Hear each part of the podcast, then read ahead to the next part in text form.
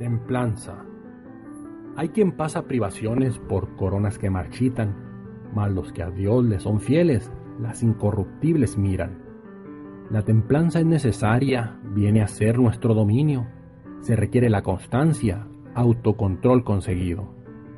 Si ponemos atención a la instrucción recibida, de Dios se obtiene favor, del Espíritu la vida.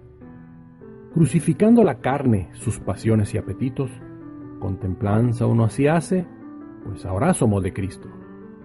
Del pecado hay que apartarse, nunca en sus garras caer, y buscar el procurarle a todos siempre el bien.